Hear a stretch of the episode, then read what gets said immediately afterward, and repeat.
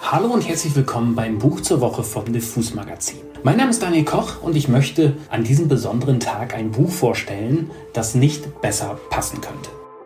Diese Folge erscheint am 8. März, dem Internationalen Frauentag, der hier in Berlin und in Mecklenburg-Vorpommern ja sogar ein gesetzlicher Feiertag ist, was in Bayern vermutlich niemals einfallen würde. Der S. Fischer Verlag hat diesen Tag gewählt, um das Buch Unser Schwert ist Liebe von Gilda Sahibi zu veröffentlichen. Der Untertitel dieses Sachbuches lautet Die feministische Revolte im Iran.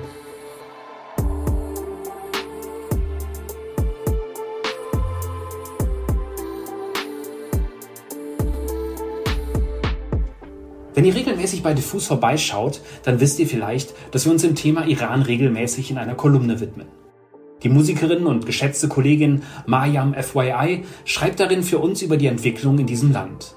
Mariam selbst hat iranische Wurzeln und erzählt deshalb, wie viele, die über die Aufstände der Bevölkerung gegen das Regime schreiben, aus einer sehr persönlichen Sicht. Die Autorin von Unser Schwert ist Liebe, Gilda Sahebi, ist Journalistin, Autorin, Moderatorin, Ärztin und Expertin für die Region, die noch immer unter dem vom Westen geprägten Begriff Nahe Osten zusammengefasst wird. Der Iran ist dabei schon länger ein Schwerpunkt ihrer Arbeit, was nicht wundert, wenn man weiß, dass ihre familiären Wurzeln in diesem Land liegen. Wenn ihr Gilda Sahebi bei Twitter folgt, bekommt ihr einen sehr guten Überblick über ihr Schaffen und ihre Standpunkte. Ihr Twitter-Account sei außerdem ausdrücklich empfohlen, wenn man erfahren will, wie die Situation im Iran aktuell gerade ist. Denn, das muss man leider sagen, das Medieninteresse ist in den letzten Wochen erheblich zurückgegangen.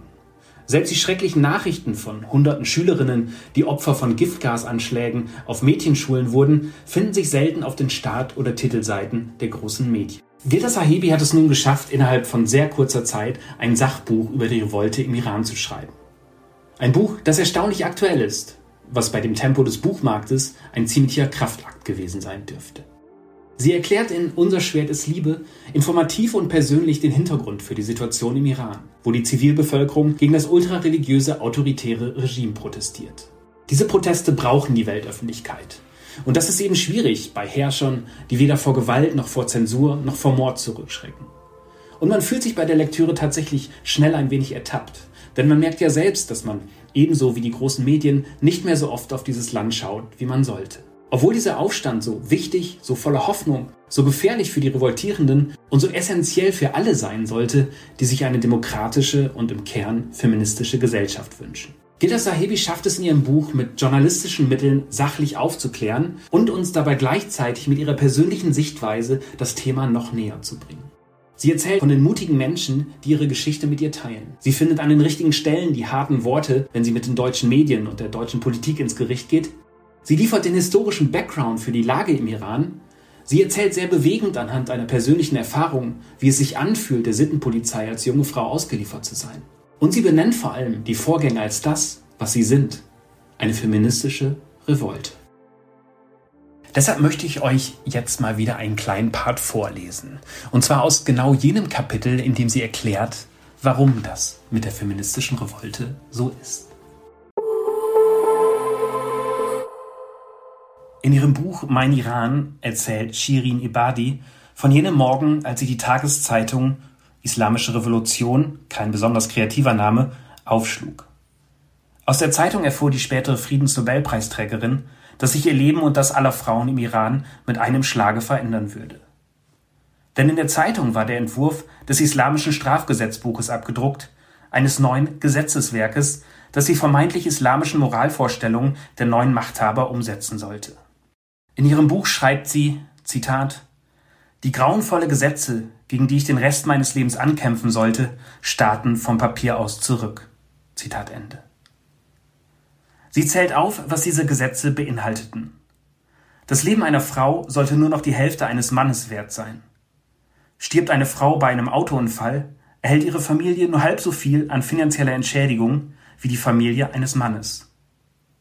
Auch vor Gericht braucht man von nun an zwei Frauen, um die Aussage eines Mannes aufzuwiegen. Frauen im Iran, so das Gesetzeswerk, benötigten außerdem die Erlaubnis ihres Mannes, um sich scheiden zu lassen. Und noch viel mehr. Kurz gesagt, die Gesetze drehten die Uhr um 1400 Jahre zurück, zu den frühen Tagen der Ausbreitung des Islam, schreibt Shirin Ebadi in ihrem Buch. So wie Shirin Ebadi wachten Millionen iranischer Frauen von einem Tag auf den anderen in einer dystopischen Welt auf. So beschreibt Ebadi, dass, war sie einen Tag zuvor noch in einer gleichberechtigten Ehe mit ihrem Mann, sie nun zu einer gesetzlichen Habe wurde, während ihr Mann eine Person bleiben konnte. Die Zwangsverschleierung, um die es heute in der Diskussion um die Proteste im Iran so oft geht, war und ist nur die äußerliche Verkörperung der Demütigung und Entrechtung aller Frauen im Iran. Doch was heißt das für den moralischen und gesellschaftlichen Stellenwert eines Frauenlebens? Der geistliche Sadek Shirazi drückt es einmal so aus. Gott habe drei Arten von Tieren geschaffen. Zum einen Tiere, die dazu da seien, die Menschen zu transportieren, wie Pferde und Kamele. Zum zweiten Tiere, die erschaffen wurden, um die Menschen zu ernähren, wie Schafe, Ziegen und Kühe. Die dritte Art von Tieren seien die Frauen. Wie Schafe, Ziegen und Kühe seien sie geschaffen worden, damit Männer sie benutzen könnten. Sie sind also auch nur ganz normale Nutztiere zur Befriedigung des Mannes. Gott habe diesen Tieren aber das Aussehen von Frauen gegeben, damit Männer keine Angst vor ihnen haben müssten. Shirazi ist nicht irgendein Kleriker, er ist im Iran bekannt. Sein Blick auf Frauen ist repräsentativ für den Blick der theologischen Fundamentalisten. Dieser misogyne, hasserfüllte, menschenverachtende Blick auf Frauen ist Staatsdoktrin. Er führt dazu, dass Frauen als Objekte gelten und systematischer sexueller Gewalt ausgesetzt sind. Ausgeführt von Menschen, denen Frauenhass beigebracht wird. All das erklärt die Wut, die seit Mitte September 2022 auf den Straßen Irans zu sehen ist. Sie erklärt die Leidenschaft, mit der sich Frauen den Hijab vom Kopf nehmen, wegstecken, in der Luft schwingen, ins Feuer werfen. Sie erklärt den Mut, der die Menschen, Frauen, Männer, LGBTIQ-Personen protestieren lässt, wissend, dass es sie ihre Freiheit und ihr Leben kosten kann. Denn sie wissen, dass ihnen etwas weggenommen wurde. Etwas, das ihnen zusteht, die systematische Unterdrückung der Frauen, die letztendlich alle Menschen in ihrer Freiheit beeinflusst und beschränkt, ist für die Menschen im Iran nichts Gottgegebenes oder gar normal, sondern sie ist die Folge von Entscheidungen einer Riege fundamentalistischer Kleriker. Was im Iran geschieht, ist feministische Weltgeschichte. Und zwar unabhängig davon, wie der Fortlauf dieser Geschichte ist. Denn was die Frauen im Iran seit dem Herbst 2022 beweisen, ist, dass der innere Drang von Frauen nach Freiheit, nach sexueller Selbstbestimmung und ihr Anspruch auf die fundamentalen Frauenrechte nichts ist, was vom Westen kommt. Nach Jahrhunderten der Kolonisierung der Region des sogenannten Nahen Ostens wird in Europa und in Nordamerika noch immer das Bild von Gesellschaften gezeichnet, die rückständig seien. Diese Message erreicht uns nicht expressis verbis, außer sie kommt von ganz rechts, sondern sie ist verpackt in Bildern, die uns über die Tagesschau erreichen und die Cover von Nachrichtenmagazinen schmücken, auf denen man immer die chaotischen, vollbepackten Basare sieht, nie die modernen Büroräume, auf denen man Frauen in unterwürfigen oder unscheinbaren Posen sieht, aber nie zupackend, entschlossen. Diese Message ist verpackt in politischen Debatten, zum Beispiel, wenn der ehemalige Außenminister Heiko Maas in einer Rede im Bundestag zum Abzug der Bundeswehr im Juni 2021 erklärt, was Deutschland in Afghanistan erreicht habe. Die afghanische Zivilgesellschaft sei in dieser Zeit selbstbewusster und sich ihrer Rechte bewusst geworden. Menschenrechte seien in der Verfassung verankert, Frauen führten ein, Zitat, viel freieres Leben, Zitat Ende.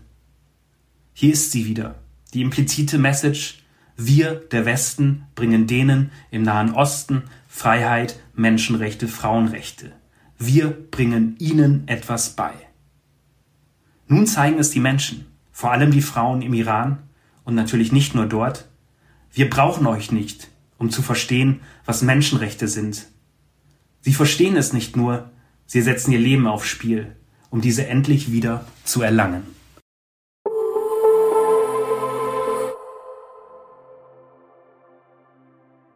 Dieser Auszug aus dem Kapitel gibt schon mal einen guten Einblick. Aber unser Schwert ist Liebe funktioniert vor allem so gut, weil Gilda Sahebi in jedem Kapitel einen anderen Zugang wählt. Mal macht sie durchaus kämpferische Ansagen wie diese. Mal erzählt sie von sich und ihrer Familie. Mal interviewt sie Aktivistinnen oder Aktivisten aus dem Iran. Mal greift sie sich ein spezielles Thema, wie zum Beispiel die Wichtigkeit der Pop- und Rapmusik bei dieser Revolte. Unser Schwert ist Liebe, das heute bei S. Fischer veröffentlicht wurde, ist so ein Buch, das man dieser Tage meiner Meinung nach gelesen haben muss, wenn man sich als, nun ja, politischer Mensch begreift. Deshalb an dieser Stelle wieder mal eine absolute Leseempfehlung von mir. Nicht nur vor dem Hintergrund des heutigen Weltfrauentages. Mit dieser Folge, das sollte ich an dieser Stelle nicht vergessen, verabschiede ich mich übrigens in eine kleine vierwöchige Auszeit, die ich, das verspreche ich, auch dafür nutzen werde, gute Bücher für euch zu finden. Das war es für heute mit dem Buch zur Woche vom Diffus Magazin. Mein Name ist Daniel Koch und ich sage Tschüss und bis zum nächsten Buch. Im April dann halt. Tschö.